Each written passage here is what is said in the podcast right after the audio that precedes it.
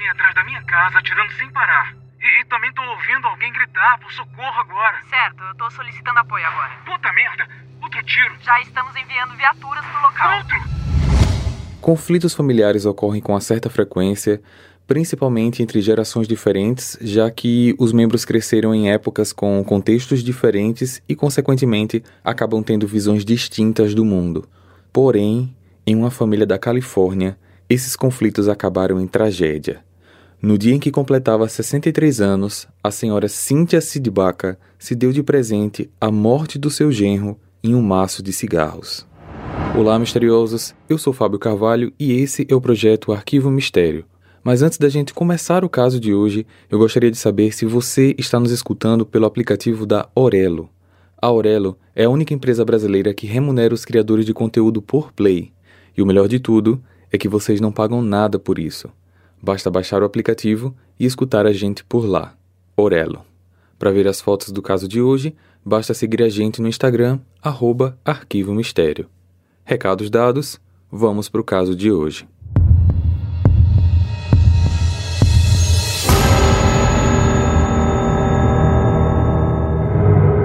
Cynthia Sidbaka nasceu em 11 de fevereiro de 51 em Fallbrook, na Califórnia, Estados Unidos. Em minha pesquisa, eu não fui capaz de encontrar detalhes de algumas informações sobre o seu passado. Sabe-se apenas que ela se casou e veio a ser mãe de uma única filha, Laura Salinas. Apesar de viverem em um bairro perigoso, o que levou Cynthia a ter inclusive uma arma de fogo em sua residência, Laura teve uma infância consideravelmente boa Cresceu num lar onde era amada, nunca arrumou nem causou qualquer tipo de confusão e desenvolveu uma grande paixão por música. Quando adulta, Laura conheceu e se apaixonou por Deward Flores Eustáquio. Deward era descrito como uma pessoa dura, rígida e que podia ser difícil de se conviver às vezes. Isso se dava muito provavelmente pelo fato dele ter servido ao exército americano, algo que ele tinha muito orgulho de dizer a todos. Era divorciado e tinha dois filhos do primeiro casamento. Deward e Laura trabalhavam como corretores de imóveis, o que lhes permitia ter uma vida financeira bem confortável. Os dois vieram a se casar em 2001, um ano após o falecimento do marido de Cynthia, o pai da Laura. Depois de casados, ambos permaneceram em Fallbrook, mas se mudaram para uma bela casa num condomínio fechado, o filho mais velho de Jawad, Jordan, passou a viver com o pai após o casamento com Laura. Só que, naquele mesmo ano em que se casaram, no mês de setembro, Cynthia sofreu um derrame, o que fez com que sua saúde começasse a piorar aos poucos. Após isso, ela passou a ter dificuldades com o equilíbrio e com sua mobilidade. Por conta disso, ela passou a viver com a filha e o genro, para que Laura pudesse cuidar e estar mais próxima da mãe para socorrê-la em caso de qualquer complicação com a sua saúde. Ela morava no que é comumente chamado por lá de Granny Flat, ou Flat da Vovó, um pequeno apartamento montado em cima da garagem da casa do casal. Apesar de estarem recém-casados, Jawad aceitou bem ter sua sogra morando com eles. Porém, Cynthia desconfiava que havia algo estranho com o germo e apesar de respeitar a decisão dela, Cynthia disse à filha que Jawad era uma pessoa do mal no mesmo ano em que eles se casaram, algo que ela viria a repetir ao longo dos anos seguintes. Mesmo morando lá, Cynthia alternava entre passar alguns dias na casa da sua filha e na casa de outros familiares, como a de uma sobrinha. Mas, mesmo assim, ela ficou animada em poder viver próxima da filha e acompanhar de perto o crescimento dos futuros netos. Jawad e Laura tiveram dois filhos no decorrer dos anos seguintes: um menino chamado Dakota e uma menina chamada Selena. A convivência das três gerações diferentes numa mesma casa logo começou a gerar conflitos, especialmente entre sogra e genro. Quando pensamos na personalidade dos dois, a gente consegue ver que elas são bem opostas. Cynthia era uma pessoa tranquila, relaxada quanto à organização e calorosa quanto à família. Jawad era bem contrário, uma pessoa muito organizada, metódica e rígida. Ele era ainda treinador de uma equipe de rugby local e muitos dos seus alunos relataram que seus treinos eram muito difíceis e duros, como se fossem treinos militares. Só que esse estilo militar de educação era algo que Joe também aplicava com os filhos, especialmente na hora de puni-los. Suas ações eram justificadas por ele pelo intuito que ele tinha em conseguir o melhor dos seus filhos, dos seus alunos e das pessoas à sua volta. Apesar de características opostas, Cynthia e Joard compartilhavam uma similaridade. Ambas personalidades eram fortes. Isso gerava atrito constante entre os dois, que discutiam basicamente sobre tudo, como por exemplo saúde, religião e política. Praticamente todas as conversas acabavam em briga. Cynthia relatava que Joad estava tendo atitudes abusivas com os filhos, esposa e com ela mesma. Dos filhos, Joad os punia com abusos físicos, batendo nas crianças sempre que não obedeciam, e abusos verbais, as humilhando ao dizer coisas como: os cachorros são melhores que vocês. Já com a esposa, ele tinha atitudes extremamente violentas com objetos ao seu redor quando era contrariado. E as coisas ficaram bem severas quando certa vez Cynthia chegou na sala da casa do casal e encontrou Joard em cima de Laura, a enforcando. Ela correu para tentar socorrer a filha, mas o genro a empurrou, a derrubou e falou para que ela fosse embora dali. Houve também um relato de abuso sexual dele contra Laura por parte da sobrinha de Cynthia. Numa noite que ela estava passando na casa da família, ela passou pelo quarto do casal e ouviu a prima dizer: Sai de cima de mim várias vezes. Na manhã seguinte, ela foi conversar com Laura, que, constrangida, relatou que o marido havia a enforcado até que ela desmaiasse e, assim, realizou sexo com ela sem o seu consentimento. Em diversas ocasiões, Cynthia também foi vítima de abuso por parte do seu genro, em especial por conta dela ser fumante, algo que Jaward detestava. Desde o início da mudança dela, ele havia proibido que ela fumasse dentro da casa e perto do filho dele, o único filho na época, ação que se estendeu para os demais filhos ao nascer. E essa atitude ela sempre respeitou. Porém, mesmo quando Cynthia fumava fora de casa, na área aberta, Jaward ficava incomodado e sempre que ele estava no jardim regando as plantas e via a sogra fumando, ele jogava água nela com a mangueira a ponto de a deixar totalmente encharcada. Também houve alguns relatos de amigos e conhecidos de uma cafeteria que Cynthia gostava de frequentar. Ela era levada para lá ou pela filha ou pelo genro, só que quando era para o Jaward pegar ela horas depois, ele quase nunca aparecia, deixando ela lá até tarde, fazendo com que a senhora às vezes fosse trazida para casa por alguns dos funcionários do local. Com o passar do tempo, numa das estadias que ela ficava na casa da sobrinha, a prima da Laura, ela acabou sabendo do abuso presenciado por ela na casa da família. A notícia deixou Cynthia furiosa e transtornada. O cenário dos confrontos e situações de abusos constantes fizeram com que Cynthia construísse um rancor imenso pelo genro, sentimento esse que foi se tornando cada vez mais sombrio.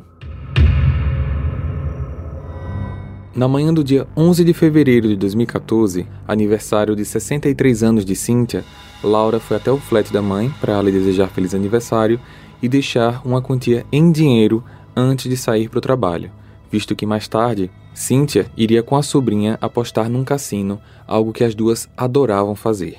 Só que, ainda naquela manhã, a neta Selena tinha uma competição de palavras soletradas e ela e Joard haviam combinado de irem juntos. Cynthia se trocou e desceu às oito da manhã para que todos pudessem sair. Cynthia estava vestindo uma saia laranja e uma camisa de futebol americano do time LA Chargers. Quando Joard viu o que a sogra estava vestindo, ele não ficou nem um pouco feliz e afirmou que não a levaria assim, porque ela estava com a aparência de uma moradora de rua. Os dois entraram numa discussão e Jaward, enfurecido, não parava de fazer piadas sobre a aparência da sogra. Cynthia, extremamente irritada, voltou para o seu flat e Jaward aguardou, imaginando que ela fosse se trocar. Só que ela retornou com a mesma roupa e com uma arma na mão. Morra, desgraçado! Morra! Cynthia atirou no genro até que acabassem todas as balas da sua arma. Ela estava com tanto ódio que tremia ao atirar. Nem todas as balas o acertaram. Joard mancava tentando fugir e gritava por ajuda. Ela então voltou ao flat para pegar munição extra e recarregar a arma. Nesse momento, houve uma sequência de quase 10 ligações feitas para o 911 por pessoas do condomínio. Eu nunca tirei na minha vida. Eu, eu não sou um expert nesse assunto. Mas eu tô aqui sentado na minha casa e eu acho que ouvi uns quatro ou cinco tiros aqui fora. Eu tava no banheiro fazendo meu cabelo e, e achei que tinha ouvido alguns tiros. Eu cheguei perto da janela e ouvi um homem gritar: Me ajude, me ajude! Ai, meu Deus! Eu acabei de ouvir de novo. Tem alguém atrás da minha casa atirando sem parar. Eu ouvi cinco tiros, mais ou menos. E, e também tô ouvindo alguém gritar por socorro agora. Certo, eu tô solicitando apoio agora. Puta merda! Outro tiro! Já estamos enviando viaturas pro local. Outro! Você conhece quem está gritando ou atirando? Não, mas parece que quem tá gritando é um homem. Após acabar as novas cinco balas, Cynthia pegou mais munição e, enquanto recarregava, Jaward conseguiu entrar em casa e fechar a porta. Só que isso não foi uma barreira para ela. Cynthia então disparou através da porta para tentar atingi-lo do outro lado.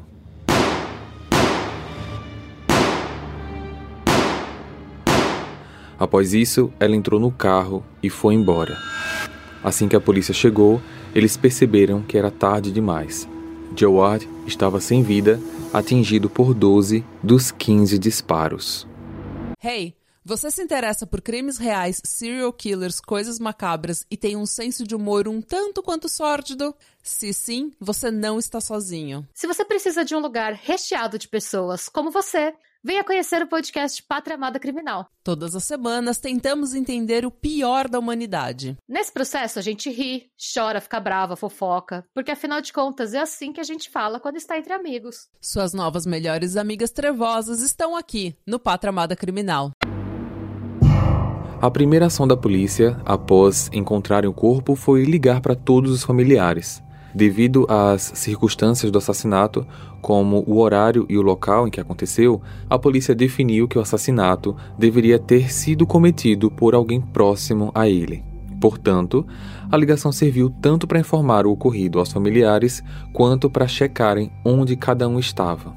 Inicialmente suspeitaram de Jordan, o primeiro filho dele, agora com 18 anos, que estava em processo de reabilitação por uso de drogas. Porém, eles conseguiram contatar todos os membros da família, com exceção de uma única pessoa, a sogra. Após o crime, ela dirigiu até uma loja de bebidas. No caminho, ela descartou a arma numa esquina próxima. Na loja, comprou o maço de cigarros mais caro do local. Não apareceu na escola da neta para o concurso de palavras soletradas e foi para um restaurante onde pediu um grande café da manhã. Em seguida, ligou para a sobrinha, dizendo que já estava livre para ir para o cassino, e as duas se encontraram lá, ficando por horas no local, jogando, como se nada tivesse acontecido.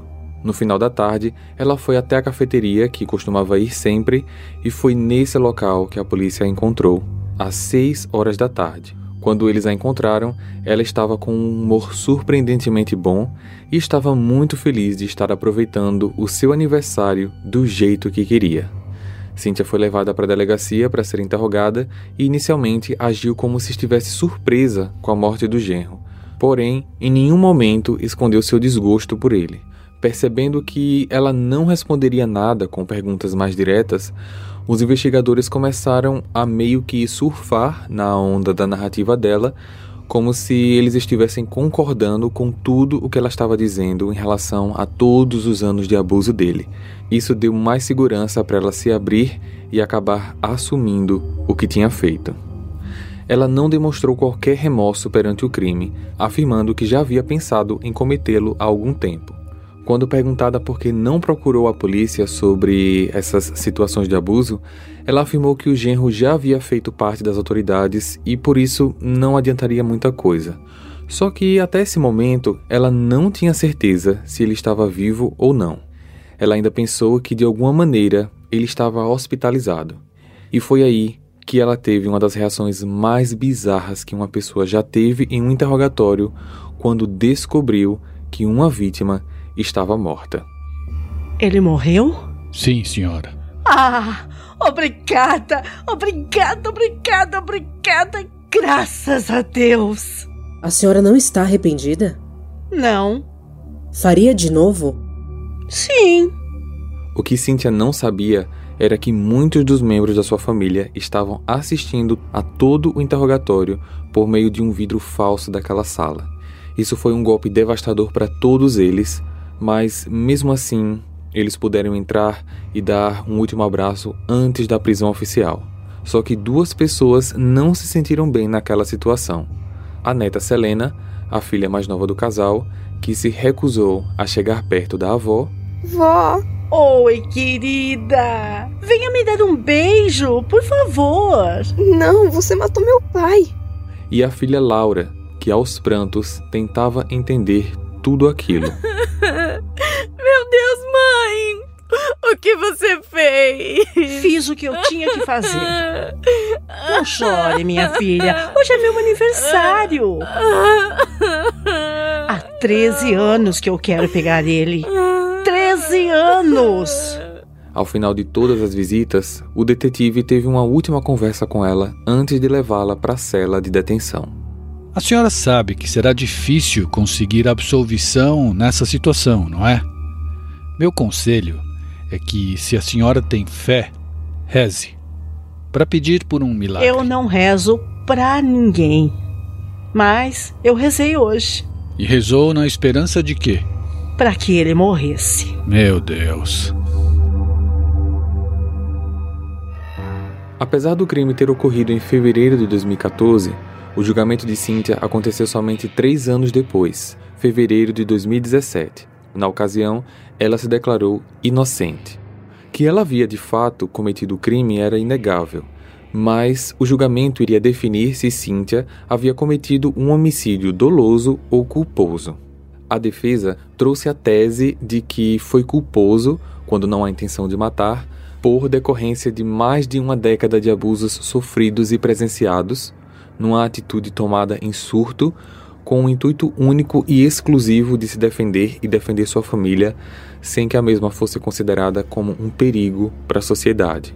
Porém, a promotoria afirmou que houve premeditação do crime, alegando diversas coisas como uma descoberta que veio à tona apenas no dia do julgamento. Cynthia tinha começado a frequentar um clube de tiros utilizando sua arma pessoal um mês antes do crime. Diversas testemunhas foram chamadas em seu favor, incluindo a sobrinha, netos e ainda a própria filha, que afirmou a violência doméstica que sofria enquanto casada. Após dois dias de deliberação, o júri considerou Cynthia culpada de homicídio doloso quando há intenção de matar e ela foi condenada a cumprir 50 anos de prisão, mas terá o direito de pedir liberdade condicional 22 anos depois do cumprimento da pena. Jawad era uma pessoa muito difícil de se conviver e, em muitos aspectos, era uma pessoa consideravelmente horrível. Portanto, é compreensível entender que o que Cynthia fez foi, de uma forma exagerada, um ato de vingança, só que, ao assumir a posição de justiceira, ela acabou não somente removendo ele do convívio familiar, como também, infelizmente, ela mesma perdendo o direito de estar ao lado daqueles que ela mais ama, sua filha e seus netos, já que ela, que estava com 66 anos e uma saúde delicada quando foi condenada, muito provavelmente não desfrutará mais da sua liberdade. Ela pode solicitar o direito de liberdade condicional em 2039, quando estiver com 88 anos, mas dependerá do juiz responsável autorizar ou não esse pedido. Compartilhe esse episódio com seus amigos para ajudar no crescimento do canal. Para ver as fotos desse caso, basta seguir a gente no Instagram, arroba Arquivo Mistério, ou o nosso canal lá no YouTube. Eu vejo vocês então no próximo caso. Combinado? Até lá! Hey! Você se interessa por crimes reais, serial killers, coisas macabras e tem um senso de humor um tanto quanto sórdido? Se sim, você não está sozinho. Se você precisa de um lugar recheado de pessoas como você, Venha conhecer o podcast Pátria Amada Criminal. Todas as semanas tentamos entender o pior da humanidade. Nesse processo a gente ri, chora, fica brava, fofoca, porque afinal de contas é assim que a gente fala quando está entre amigos. Suas novas melhores amigas trevosas estão aqui no Pátria Amada Criminal.